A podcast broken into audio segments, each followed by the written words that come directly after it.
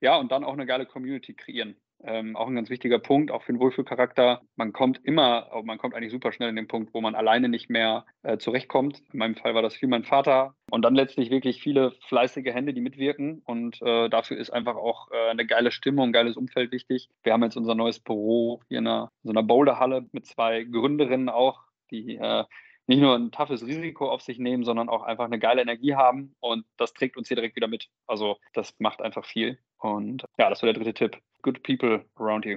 Das ist wichtig.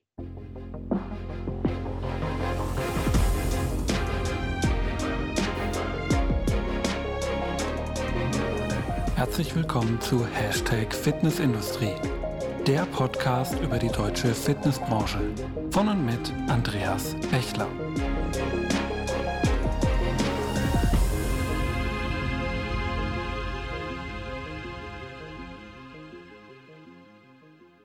Ja, hallo und herzlich willkommen zur neuen Folge von Hashtag Fitnessindustrie, der Podcast über die deutsche Fitnessbranche.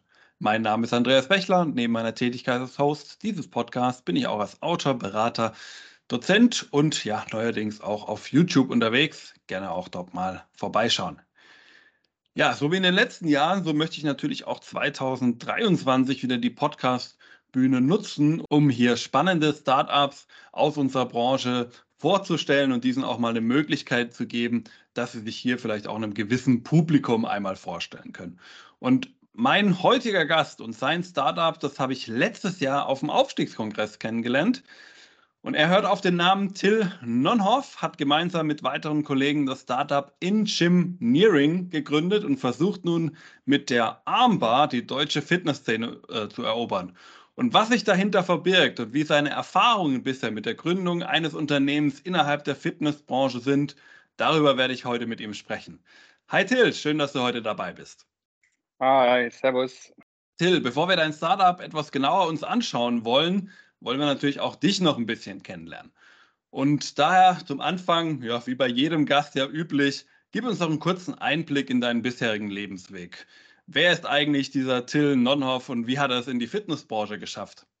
Jo, also äh, geboren in Münster, mittlerweile 31 Jahre alt, war ich ja, so, zunächst eigentlich gar nicht so sportlich bis Mitte der Realschule. Dann hat mich äh, mein Karatelehrer äh, in so einem Workshop aufgegabelt und dann wurde ich nach wenigen Monaten ähm, doch angesteckt vom Karatefieber.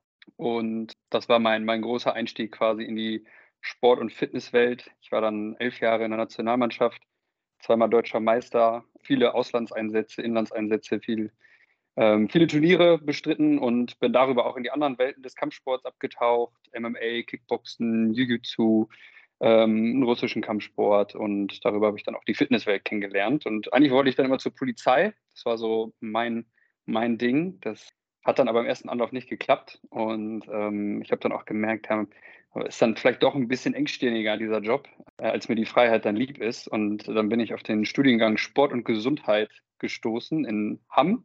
Wir waren damals die erste Riege und für mich war das die, ja, eigentlich dann so intuitiv perfekte Mischung aus Sport und Technik.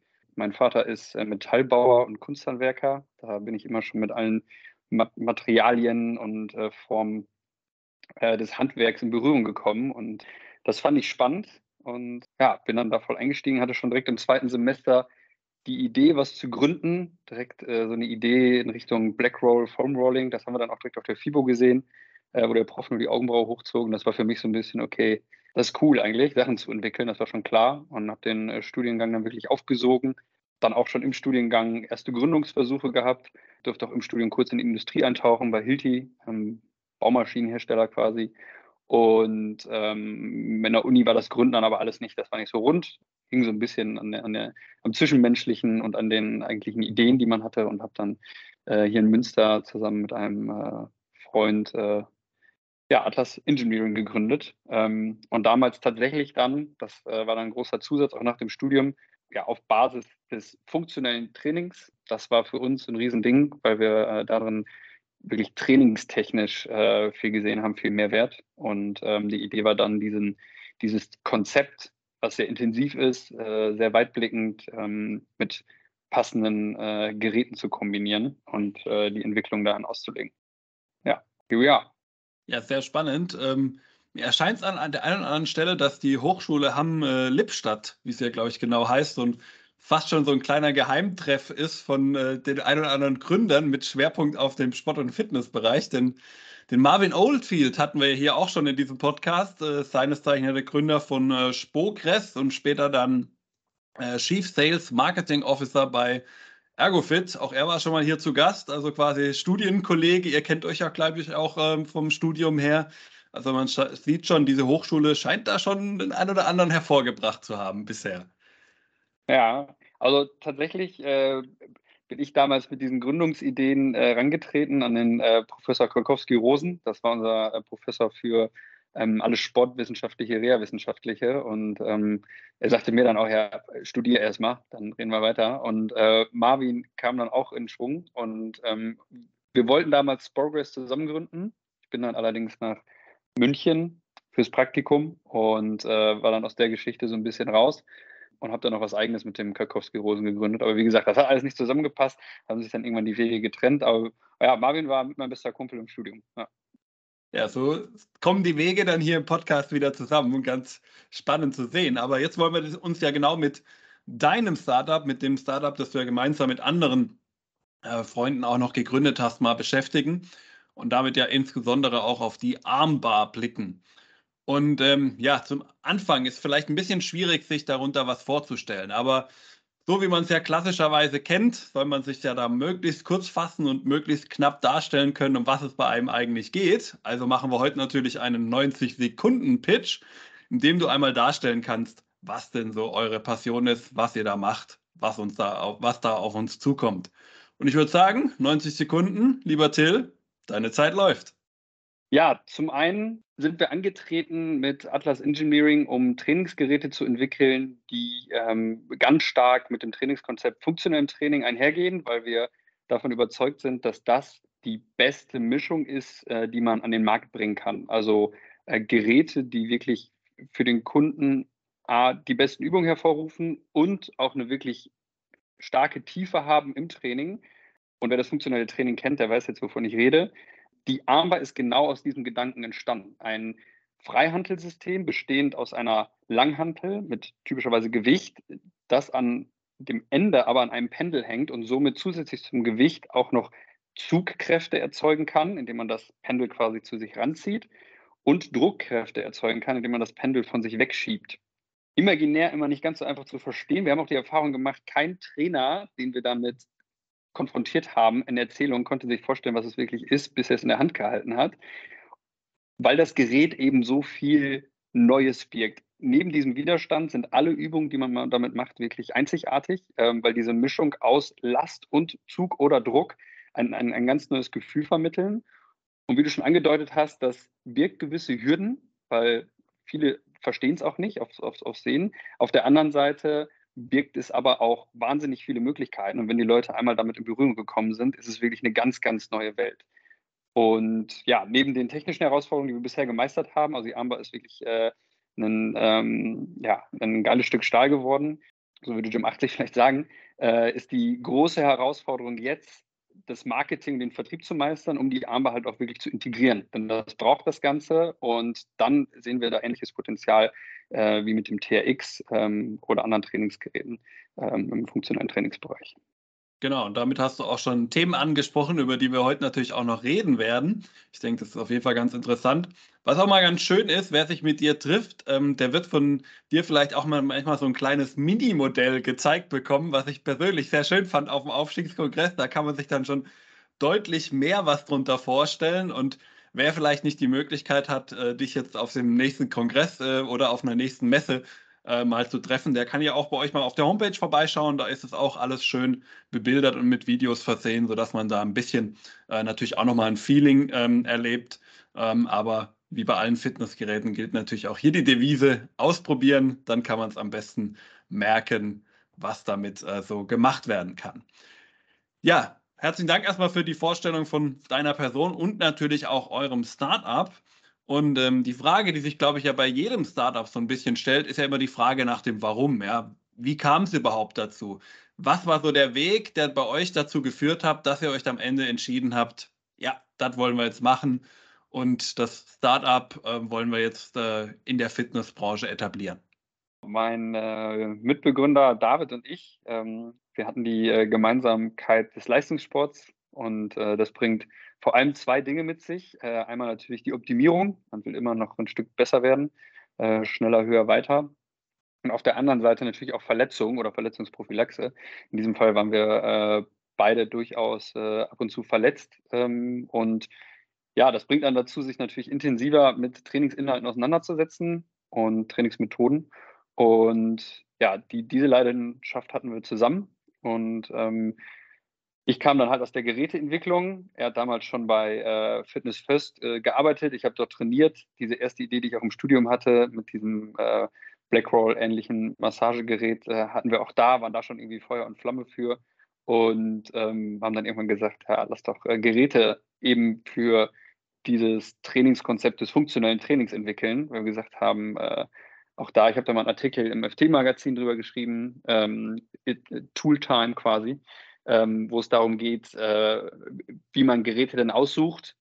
Im funktionellen Training gibt es von Michael Boyle diese drei Heranleitungen, ähm, wo wirst du im im, im Alltag von einem externen Gegenstand unterstützt. Wo sitzt oder liegst du und wo bewegst du nur ein Gelenk? Und äh, dann fängt man so ein bisschen an zu philosophieren. Es wird sicherlich hier und da die eine oder andere Situation geben, aber eigentlich keine richtigen. Ähm, und genau das bildet ja das klassische Krafttraining oder Bodybuilding-Training ab. Und ähm, das war immer unser Mantra zu sagen, nee, man braucht eigentlich ein starkes Konzept und dann dazu geile Tools, die dieses Konzept halt ähm, noch beflügeln. Weil ein, ein, gutes Gerät wie ein TRX oder einfach Ringe, einen Rack mit einer Klimmzugstange, einen Schlitten, eine Kettlebell.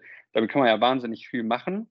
Die meisten haben aber die Hürde, dass sie gar nicht wissen oder was sie damit machen sollen oder Angst davor haben oder oder. Und haben gesagt, okay, das, das beides wollen wir zusammenbringen.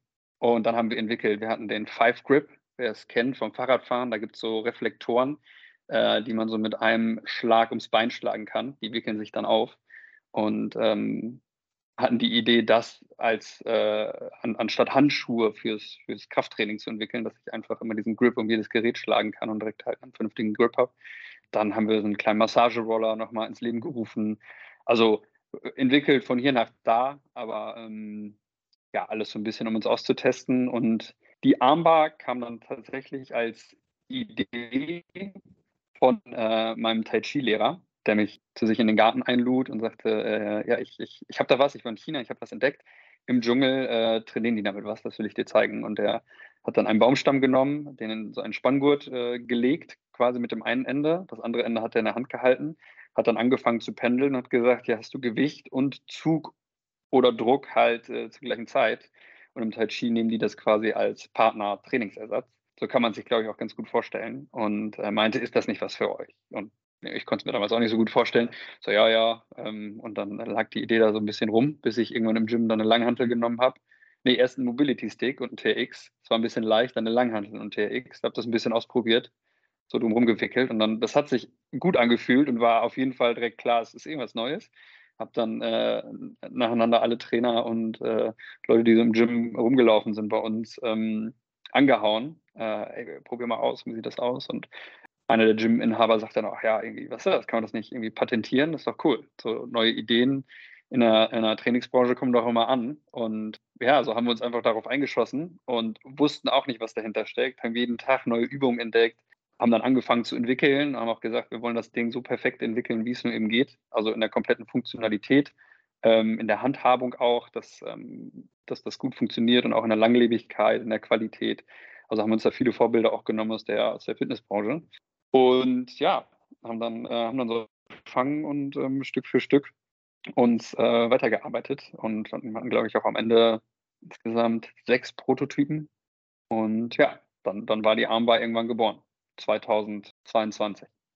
Okay, also man hört ja schon, ihr, ihr habt ja dann quasi nicht nur ein Gerät einfach so mal eben entwickelt, sondern ihr habt im Grunde ja verschiedene Phasen durchlaufen, habt immer wieder einen neuen Prototyp gebaut, habt den dann vor Ort in den Studios immer wieder erprobt, habt mit den Kunden dort und mit den Trainern gearbeitet, immer mal wieder was ausprobiert, es wieder ähm, zurückgebracht in euren nächsten Prototypen rein. Also so war diese, dieser nahe Kontakt an der Fläche war bei euch im Grunde die ganze Zeit gegeben, kann man so sagen. Genau, wir haben das zumindest versucht. Ähm, ich hatte natürlich irgendwie einen Leitfaden im Kopf für die Entwicklung aus der Uni. Ähm, zudem hatten wir auch über das Gym, also letztlich, wenn ich von Gym rede, das ist ein Personal Trainings Gym. Und ähm, die Trainer, die Trainer, die kennst, da sind halt auch äh, häufig dann äh, viele ähm, Leute so aus dem allgemeinen Business unterwegs und ähm, die haben uns natürlich dann auch äh, geraten, macht eine Marktstudie, probiert das erstmal aus und so weiter. Und gleichzeitig ähm, hatten wir ähm, das Netzwerk von meinem Vater zur Verfügung mit einfachen Gestaltungsmöglichkeiten. Ähm, der erste Prototyp waren tatsächlich alte Gym 80 Langhanteln von McFit. Da habe ich damals gearbeitet. Die haben aussortiert und ich habe dann den, äh, die Fahrt zum Schrottplatz erspart und habe die alten Langhanteln mitgenommen, die wirklich auseinandergefallen sind. Und genau, die haben wir ein bisschen modifiziert.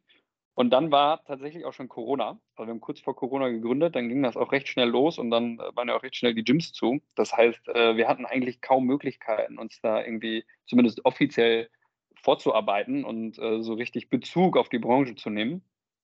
Ähm, ja, und haben das dann halt so äh, gemacht, wie es halt möglich war. Ähm, und die Leute dann immer einzeln eingeladen auf Distanz, aber trotzdem ähm, versucht, auch wirklich jede Branche, einen guten äh, Kumpel in Münster hier, der ist äh, Top-Crossfitter, also, äh, also, unter den Top 25 Crossfittern, der hat das ausprobiert, haben geguckt, passt das, Physios eingeladen, wirklich klassische Pumper, klassische Kraftsportler, äh, Leistungssportler, Fitnessstudio-Besitzer, Physiotherapeuten und, und, und ähm, und haben gefragt, wie findet ihr das? Wie sieht das aus? Haben die konfrontiert mit dem, was man machen kann? Auch wirklich Nutzer ähm, von, ähm, von also Studiogänger quasi. Ähm, und ähm, genau, haben versucht, ein möglichst gutes Bild zu kriegen ähm, über das Produkt und was wir beachten müssen.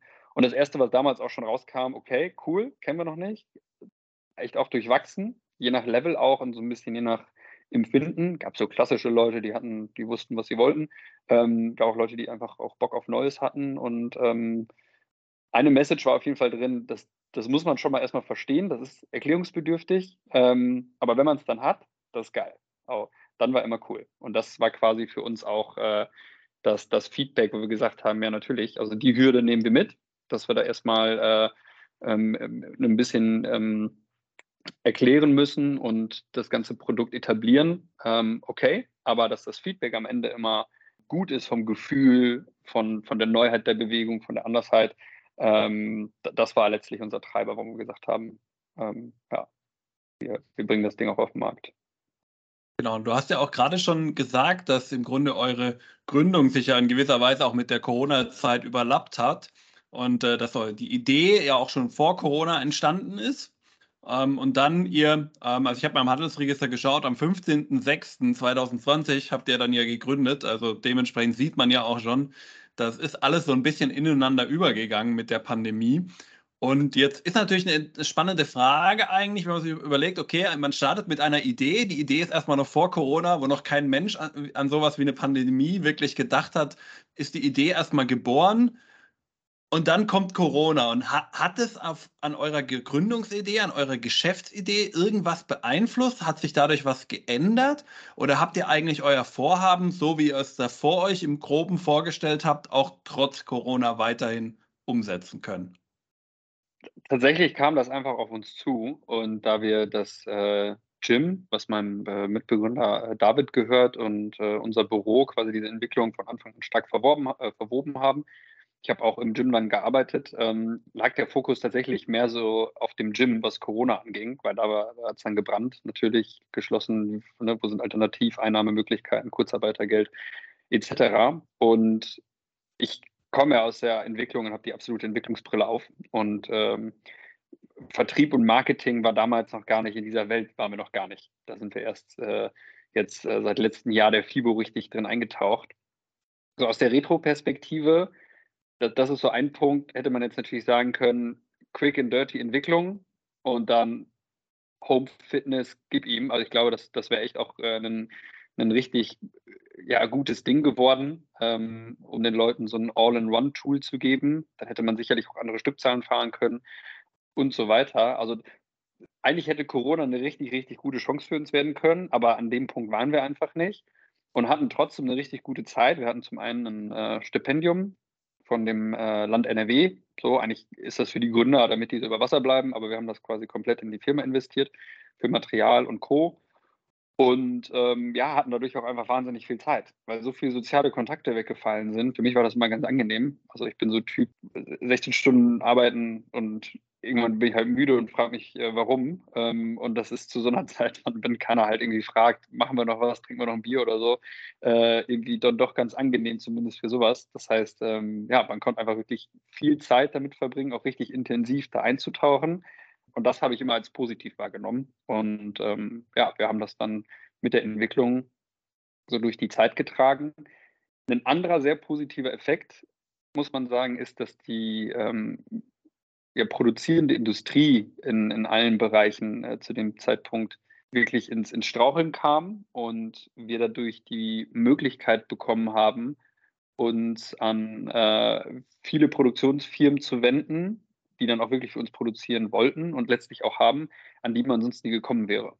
Also Automobilzulieferer, äh, Hersteller für Medizinprodukte, die hatten alle Engpässe und ähm, da konnten wir dann äh, ja super reinschlüpfen ähm, und so haben wir unter anderem zum Beispiel für die Chromierung, also die Beschichtung letztlich äh, der Bar und äh, viele andere Teile, das ist das, was so schön silber glänzt, den, äh, den, den Top-Chromierer deutschlandweit auf jeden Fall, wenn nicht sogar weltweit, die chromieren halt für BMW, für Mercedes, für, für die ganzen Großen standardmäßig. Und da, aber das, das war schon was, wo man sagen müsste, das hätte man, ohne Corona hätte es das nicht gegeben. Also das ist dann wirklich so eine Firma, da kommst du rein und da funktioniert alles. Und ja, da, aber das, das waren wahnsinnige Vorteile.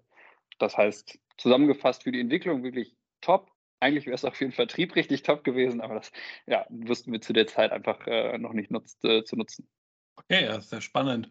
Du bist gerade schon so ein bisschen in Richtung Produktion gegangen und da würde ich gerne auch noch mal ein bisschen nachhaken, weil sagen wir mal, wenn man hier viele Startups, sicherlich auch in diesem äh, Special hier nimmt, dann sind die meisten ja eher digitale äh, Startups, die jetzt über kein eigenes physisches Produkt wirklich verfügen.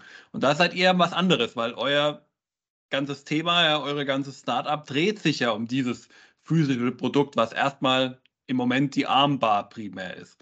Und ähm, du hast gerade schon gesagt, also ihr seid ja dann zu Firmen hingegangen und ähm, im Ergebnis würde ich jetzt daraus schließen, das heißt auch, ihr produziert im Moment nicht selbst, sondern ihr lasst auch produzieren und habt dort entsprechende Firmen, mit denen ihr zusammenarbeitet, korrekt?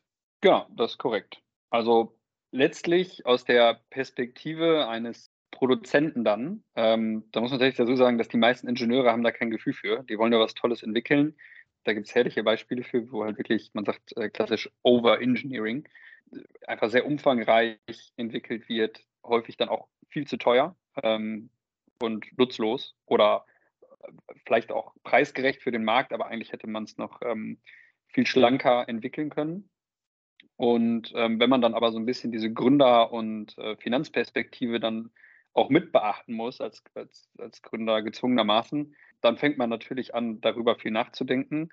Und was viele immer im Kopf haben, in Fernost oder außerhalb zu produzieren, ähm, das birgt erstmal wahnsinnig viele Hürden. Also ähm, da braucht man erstmal äh, Absätze. Das heißt, die Stückzahlen müssen sehr, sehr viel höher sein. Kann ich auch einen Professor von mir zitieren, äh, so im, im, im Kunststoffbereich. Äh, da ist es 100.000 Stück und dann was machen wir nächste Woche? Also so ist das da. Äh, wir haben auch schon so ein bisschen äh, fremd entwickelt für Firmen, unter anderem Pakama, auch eine Fitnessbrand äh, mit einem Fitnessrucksack. Da haben wir eine Bar entwickelt aus Aluminium und ähm, das, das funktioniert. Das ist auch dann viel günstiger drüben. Allerdings Stückzahlen, dann die Qualität, Sprachbarriere, da wird man dann auch schnell übers Ohr gehauen. Plus auch zu der Zeit jetzt äh, Container übersee sind von unter 5 auf über 20.000 Euro Stück hochgegangen. Das muss man in der Marge erstmal drin haben. Plus die waren einfach nicht verfügbar. Das heißt, zu der Zeit war das sowieso ähm, keine Option. Und dann auch außerhalb Europas zu produzieren oder anders außerhalb Deutschlands zu produzieren, liegt ja auch eigentlich nahe. Osteuropa oder Portugal äh, sind so berühmte Beispiele, auch gerade im Stahlbereich. Das ist dann auch eine Sprachbarriere, da muss man erstmal hinkommen, da muss man hinfliegen und das war für uns auch eine Stückzahlfrage, weil wir haben 50 Armbass am Anfang produziert und ähm, das ist dann mehr Aufwand als wirklicher Ertrag. Und als wir alles fertig entwickelt hatten oder soweit hatten, wo wir gesagt haben, so, so können wir es machen, ähm, habe ich mir vorgenommen, für jedes Produkt oder für jedes Herstellungsverfahren mindestens 30 Hersteller zu kontaktieren und Angebote einzuholen. Das haben wir dann auch gemacht und konnten darüber aber ähm, sehr gut die Preise vergleichen und wirklich die, die Preise auch immer weiter runterbringen. Ähm, auch wirklich ohne groß zu verhandeln. Das waren dann äh, letztlich Metallteile, die ein Anbieter auch direkt bei uns vor der Haustür. Also hätte ich auch nie gedacht, aber 95 Prozent der Fertigung äh, findet einfach in Münster oder im Umland statt. Ähm, wir haben aber bis nach Bayern geguckt. Äh, wir hatten auch Angebote aus Italien, Tschechien, Polen. Ähm, aber die besten, also wirklich auch die besten Preise waren vor der Haustür und dann halt wirklich auch noch mit Zulieferern, äh, ja, wo man sonst nicht mal äh, beachtet wird. Aber die kontaktieren halt einfach nicht zurück. So, das, das war schon optimal und ähm, auch dann interessant für uns, weil gerade so in diesen kleinen Stückzahlen plus hohe Qualität plus, plus Preis so ein Produkt dann äh, herstellen zu können, eigentlich sogar die, die richtige Antwort war. So andere, die ähm, gerade so Fitness-Racks oder sowas, was wird dann viel in Osteuropa produziert, das ist dann auch okay. Aber wenn die genau hinschauen würden, dann würden die auch verstehen, dass ab einer gewissen Stückzahl sich das auch in Deutschland lohnt. Das ist dann wieder so ein Ingenieursthema, wo man sagt, äh, die Lohnstückkosten in Deutschland äh, sind halt einfach sehr gering, weil wir hier einen sehr hohen maschinellen Fertigungsanteil haben. Das heißt, bei 50, 100 lohnt sich das noch nicht unbedingt. Wenn man dann aber die nächst, größere Losgröße ähm, nimmt, wie 500 oder 1000, dann kann das schon ganz schnell anders aussehen. Und wenn man dann mit reinberechnet, dass diese Zulieferer auch quasi ähm, auf Abruf produzieren, man einigt sich auf 1000 Stück und sie liefern in äh, 50er Losgrößen ähm, und die Logistikwege natürlich viel, viel kürzer sind, die Qualität hoch ist, ähm, man hat keine Verständigungsprobleme, man hat ähm, ja, geregelte Verträge und, und, und, dann äh, kann man ganz schnell auch argumentieren, dass äh, Made in Germany eigentlich ähm, was sehr, sehr Gutes ist. Dazu muss man sagen, ähm, das wird auch häufig gestellt, die Frage, produziert ihr selber, so in Anführungsstrichen? Also ich glaube, wenn wir alle Maschinen angeschafft hätten, äh, um die Armband zu produzieren, dann wären wir irgendwie über 10 Millionen Anschaffungswert gewesen. Ähm, das, das sind dann äh, so Laserschneidmaschinen für Stahl, Dreh- und Fräsmaschinen, ähm, Kunststoff-Spritzgussmaschinen. Äh, Diese Maschinen, die fangen alle irgendwo bei 500.000 Euro an und gehen dann höher. So, äh, also, wissen ja auch einfach viele nicht. Ähm, aber da bleibt einem gar nichts anderes über, als halt Lieferanten heranzuziehen. Was ja aber auch was völlig Typisches ist, wenn man an die Automobilbranche denkt, da wird auch zu größten Teilen nur zugeliefert. Die machen wenig selbst, entwickeln halt das Ganze, denken das Ganze und äh, montieren dann das Ganze zusammen. Und so machen wir das letztlich auch. Und ähm, bei der Armbahn mit über 200 Bauteilen auch schon eine ganz nette Herausforderung, ähm, das dann alles hintereinander zu kriegen, aufeinander abzustimmen und äh, vor allem, dass hinterher auch alles passt. Ähm, genau, aber das sind so die zwei großen Aspekte. Also ähm, A, wo bestellt man, wie erarbeitet man sich sein Zulieferernetzwerk und worauf greift man dann letztlich auch zurück. Häufig fragen die Leute, ist das gegossen? Wo, wobei man sagen muss, unsere Gewichtsscheiben sind gegossen, aber an sich ist Guss ein recht teures und komplexes Verfahren, was man in, in Deutschland, was in Deutschland eigentlich erfunden wurde, ähm, was aber eigentlich auch was ist, was, was nur noch äh, in Fernost existiert.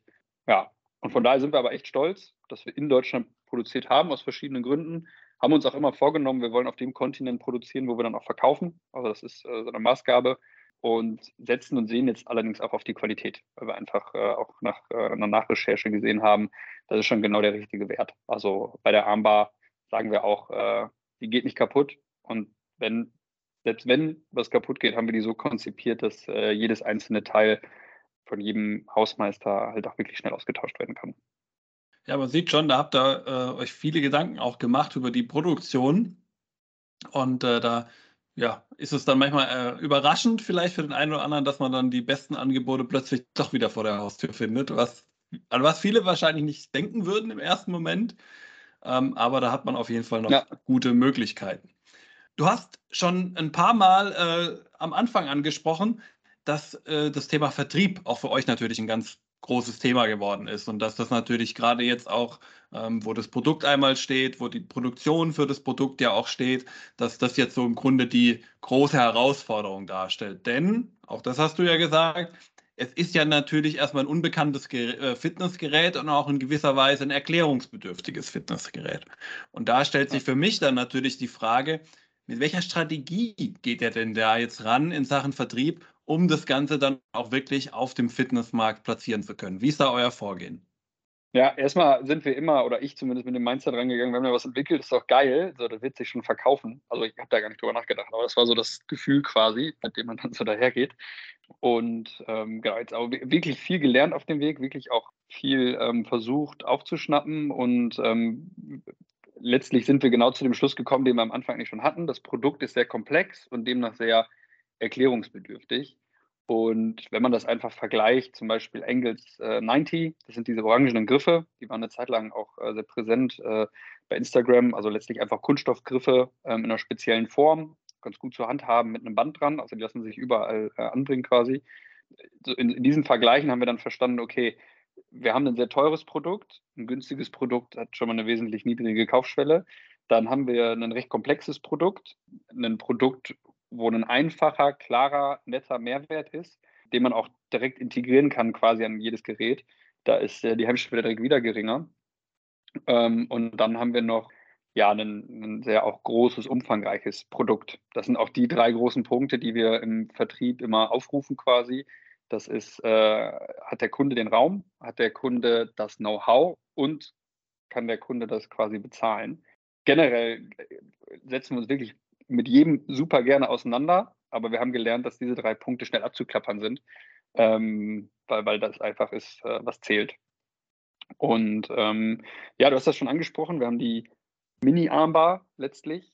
Das ist quasi ein Miniaturmodell. Da sind wir über einen Bekannten dran der auch eine Marketingagentur hat. Der sagte, mach das ganze Ding doch einfach in klein. Dann haben die Leute schon mal das Prinzip vor Augen, das catcht. Eine Kundin, die darauf wirklich aufmerksam geworden ist oder dadurch, ist äh, Barbara Lose von Primetime Fitness. Ähm, da, da haben wir so eine Erfahrung gemacht, wo Idee in Marketing dann wirklich ineinander gegriffen hat.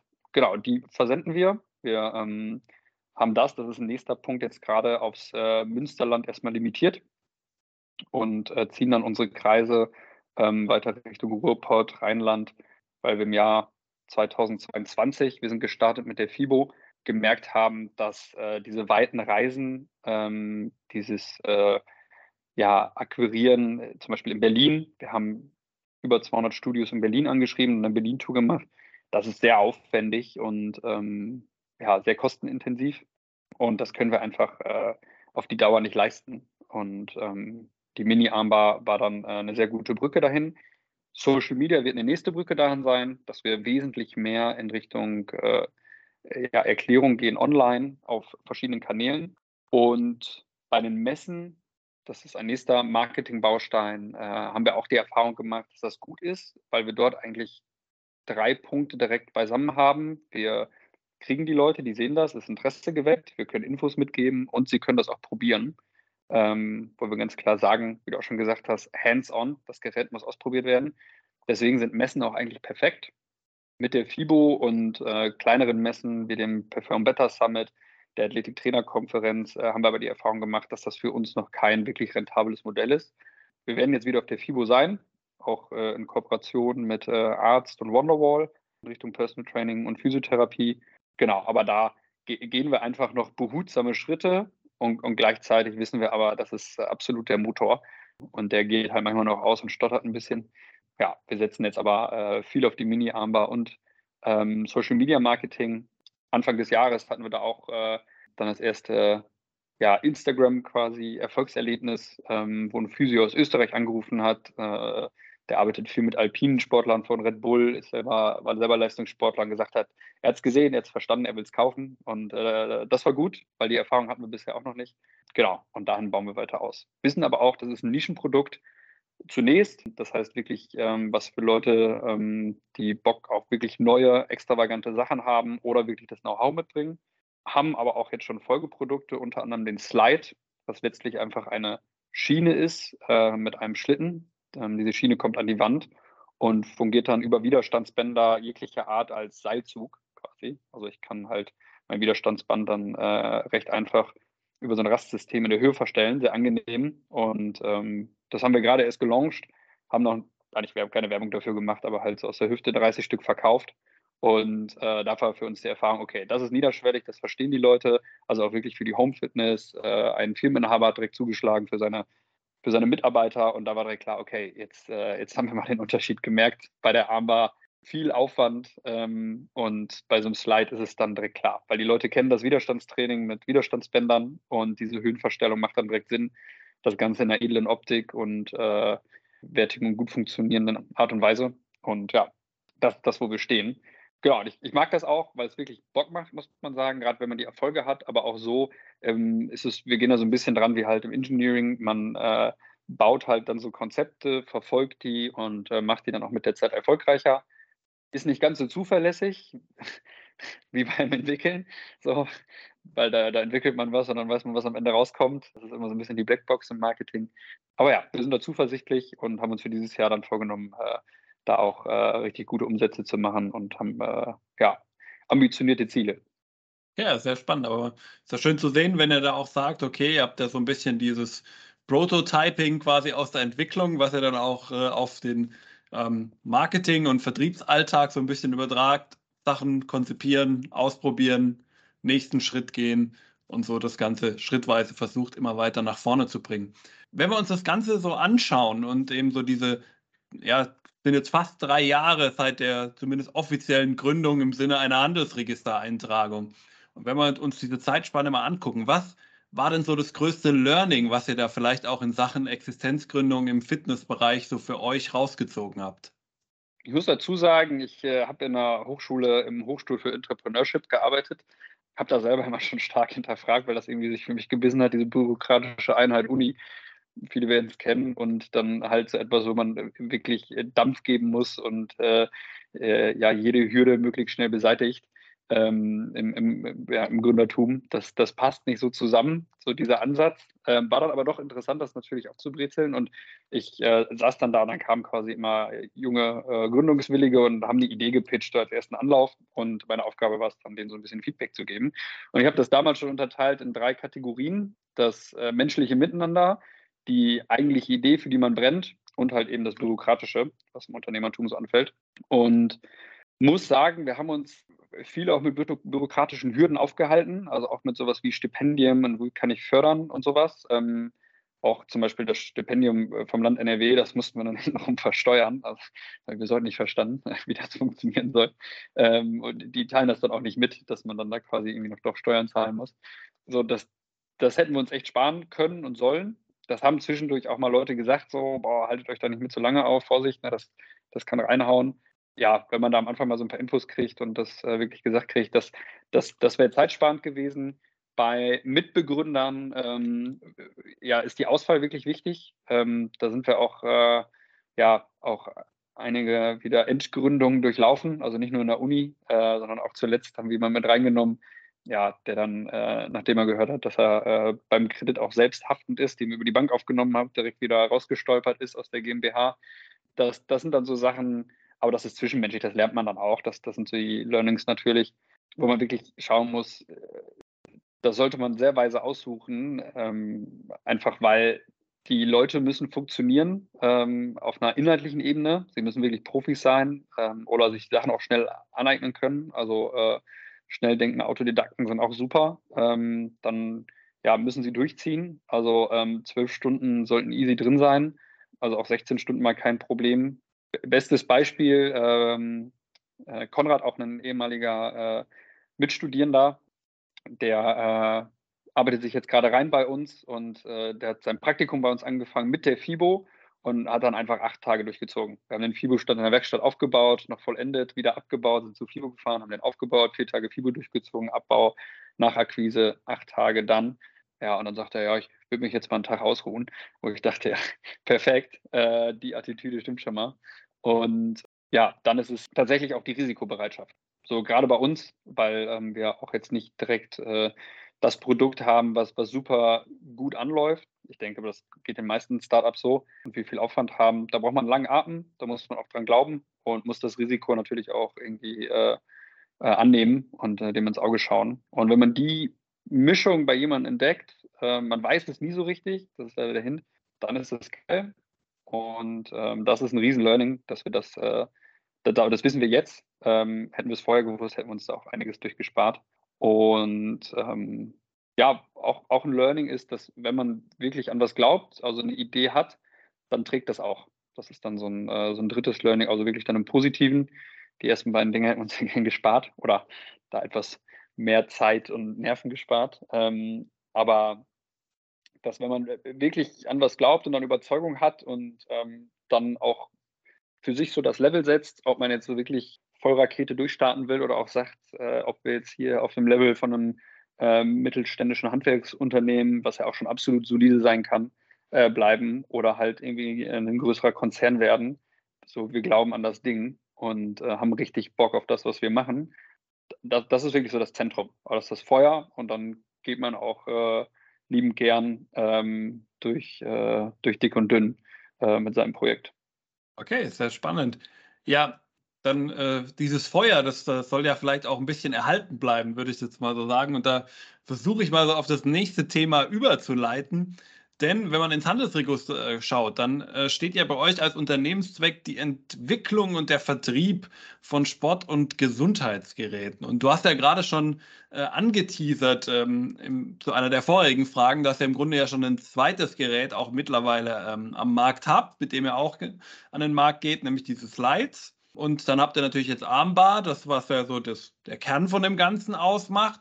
Aber was plant ihr denn noch so für die Zukunft? Also werden da noch weitere Produkte folgen? Willst du uns da vielleicht schon einen kleinen Teaser vorab geben?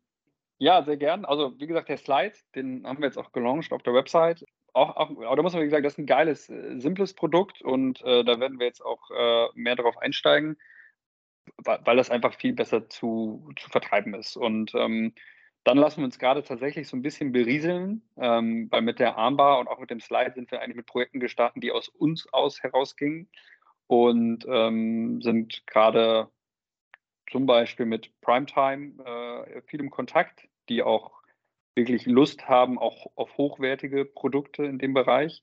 Ähm, haben da zum Beispiel schon einen Ständer einfach gebaut für verschiedene Griffe, die Anforderung war da einfach, ich brauche einen Ständer mit möglichst vielen, vielen Aufhängemöglichkeiten. Und das, was sie uns äh, von einer anderen Marke präsentiert hat, waren, glaube ich, zwölf oder 14 Aufhängemöglichkeiten insgesamt vom echt großer Ständer und halt nicht so hübsch designt. Ja, wir haben uns dann hingesetzt und haben einen Ständer designt mit äh, 32 Aufhängemöglichkeiten. Ähm, der war jetzt noch zu klein, das heißt, wir bauen jetzt gerade die nächstgrößte Variante und sie hat auch Lust auf ein paar Designelemente aus Stahl in ihren Studios. Und äh, da werden wir jetzt mehr und mehr die Werkstatt von äh, meinem Vater in äh, Beschlag nehmen und prüfen tatsächlich gerade aus Einzelprojekten raus, ja, was wir gut abbilden können, natürlich in, in, in, Qualität und Durchlauf und was aber auch am Markt ankommt und wo wir dann natürlich auch Bock drauf haben. Ähm, das ist aber mit Primetime echt ganz cool. Und das Gleiche machen wir. Primetime ist ja letztlich äh, schon eine äh, mittlere Fitnessstudio-Kette mit Brain-Based Movement. Und David und Marina aus äh, Hamburg Hafen City, die ähm, machen eigentlich viel neuronales Training und auch Functional Training, Personal Training und haben sich jetzt gerade ein eigenes Gym eingerichtet in der Hafen City. Und auch die haben wir viel begleitet mit verschiedenen Projekten und gucken jetzt tatsächlich gerade, das ist die große Überschrift, auch mit vielen Partnern zusammen, welches Portfolio wir aufnehmen für, wir nennen das einfach Gym Design, also die Ausstattung von ganzen Gyms und ähm, das mit der Spezifikation auf freies Training, funktionelles Training, auch in Richtung Physio, Athletik, ähm, aber letztlich freie Flächen und ähm, ergänzen das dann, habe ich vorhin schon erwähnt, Arzt und Wonderwall äh, sind Partner, FlexFit schon, mit Blackroll, da habe ich früher auch gearbeitet, ähm, kooperieren wir schon. Und genau, da werden wir jetzt ein Portfolio erweitern mit Produkten, die wir absehbar gar nicht abbilden können und wollen, ähm, die wir einfach ergänzen und mit Produkten, die wir dann selber machen. Und Produkte, die wir selber machen, das wird auf jeden Fall immer was sein, was, äh, was die Fitnesswelt noch nicht kennt. Ähm, ob das jetzt eine kleine Veränderung ist, man sagt ja so schön, auch, auch ein Prozent Veränderung kann schon eine Innovation sein, oder ob das äh, komplett neue Dinger sind, äh, wie die Armbar, äh, lassen wir komplett offen, aber auf jeden Fall was neu inspiriert und äh, ja, in unser Portfolio passt. Ja, ist schon mal sehr spannend. Dann ähm, bleibt natürlich nur zu sagen, wenn ihr da natürlich dranbleiben wollt, liebe Zuhörer, dann folgt natürlich gerne den Kollegen auf den entsprechenden Kanälen. Ähm, dann werdet ihr dort natürlich mitbekommen, wenn da auch noch wieder was Neues kommen wird. Ja, ähm, Till, ich würde jetzt so auf, langsam auf die Zielgerade mit dir einbiegen, aber eine Sache habe ich da noch und die würde, da würde ich gerne noch mal nämlich ein paar Tipps von dir abholen, denn du kannst es ja dann quasi sowohl aus der Gründerperspektive hier ansprechen, als auch aber aus der Perspektive desjenigen, der mal in so einem Gründerzentrum, sage ich mal, an der Hochschule äh, mal tätig war und da ja auch Gründer begleitet hat. Also da kennst du ja schon viele Perspektiven ähm, aus der Gründung. Und äh, was wären denn so drei Tipps, die du vielleicht einer gründungswilligen Person aus dem Fitnessbereich so mit auf den Weg geben wolltest, damit das Ganze auch wirklich äh, zum Erfolg führt?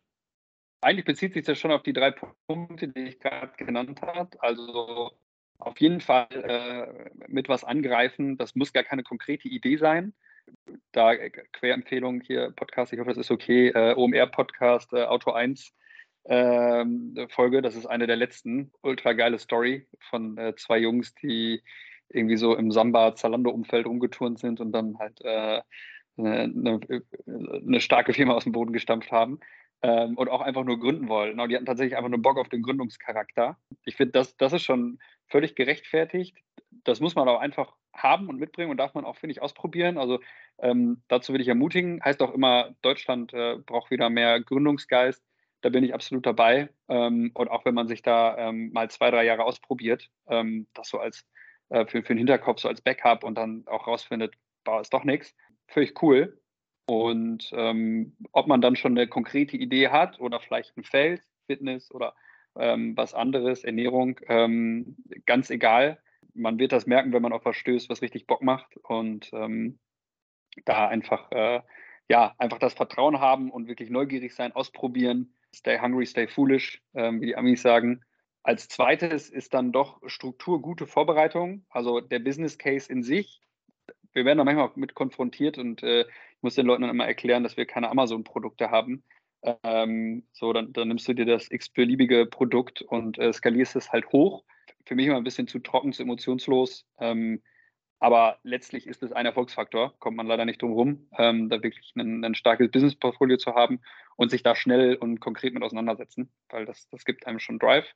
Ja, und dann auch eine geile Community kreieren. Ähm, auch ein ganz wichtiger Punkt, auch für den Wohlfühlcharakter man kommt immer, man kommt eigentlich super schnell in den Punkt, wo man alleine nicht mehr äh, zurechtkommt. Äh, in meinem Fall war das viel mein Vater. Ähm, wir hatten einige Praktikanten, gute und schlechte, aber äh, gerade die Guten haben uns echt gepusht und ähm, hier und da auch immer wieder Supporter gehabt, auch gerade Mentoren aus dem Businessbereich. Das, das ist auch wirklich sehr wichtig, sich einen Mentor mit ranzuholen. Wir hatten zum Beispiel einen aus dem Bereich Handy, also was ganz anderes, aber die können das halt äh, aus einer Vogelperspektive wahnsinnig gut runterbrechen, ähm, was man da gerade so macht. Und das hilft einem ungemein. Ähm, und dann letztlich wirklich viele fleißige Hände, die mitwirken. Und äh, dafür ist einfach auch äh, eine geile Stimmung, ein geiles Umfeld wichtig. Wir haben jetzt unser neues Büro hier in, in so einer Boulderhalle, Boulder Factory nennt sich das, mit zwei Gründerinnen auch, die äh, nicht nur ein toughes Risiko auf sich nehmen, sondern auch einfach eine geile Energie haben. Und das trägt uns hier direkt wieder mit. Also das, das macht einfach viel. Und ähm, ja, das war der dritte Tipp good, good people around you. Das ist wichtig. Ja, ja, auf jeden Fall eine ganz wichtige Sache. Till, damit sind wir auch schon im Grunde fast am Ende des Podcasts angekommen. Vielen Dank natürlich an dich, dass du dir die Zeit genommen hast, äh, euer Startup und die Gedanken, die ja so dahinter stehen, so ein bisschen hier vorgestellt hast. Und ich bin mir sicher, dass du, lieber Zuhörer, auch heute wieder einiges äh, mitnehmen konntest.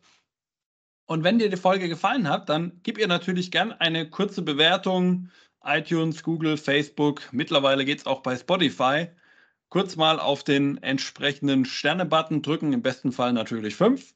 Und ähm, dann kann das Ganze, glaube ich, auf jeden Fall hier nochmal schön verteilt werden. Und auch das natürlich gerne machen, wenn du jemanden hast, den die Folge interessieren könnte, gerne auch weiterleiten.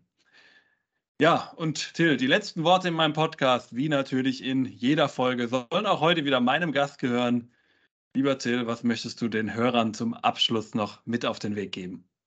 Ja, fünf Sterne schließe ich mich nur an. Ansonsten äh, uns ist immer wichtig, dass die Leute neben einem intensiven Training auch smart und gesund trainieren. Die, die Message muss auf jeden Fall raus. Und äh, ansonsten in eigener Sache. Demnächst sind wir auf Insta äh, wesentlich aktiver. Aber wenn ihr Bock habt, bei uns äh, reinzuschauen, äh, euch das interessiert, kommt vorbei, schreibt uns gerne an. Ähm, wir freuen uns. Und ja, bis dann.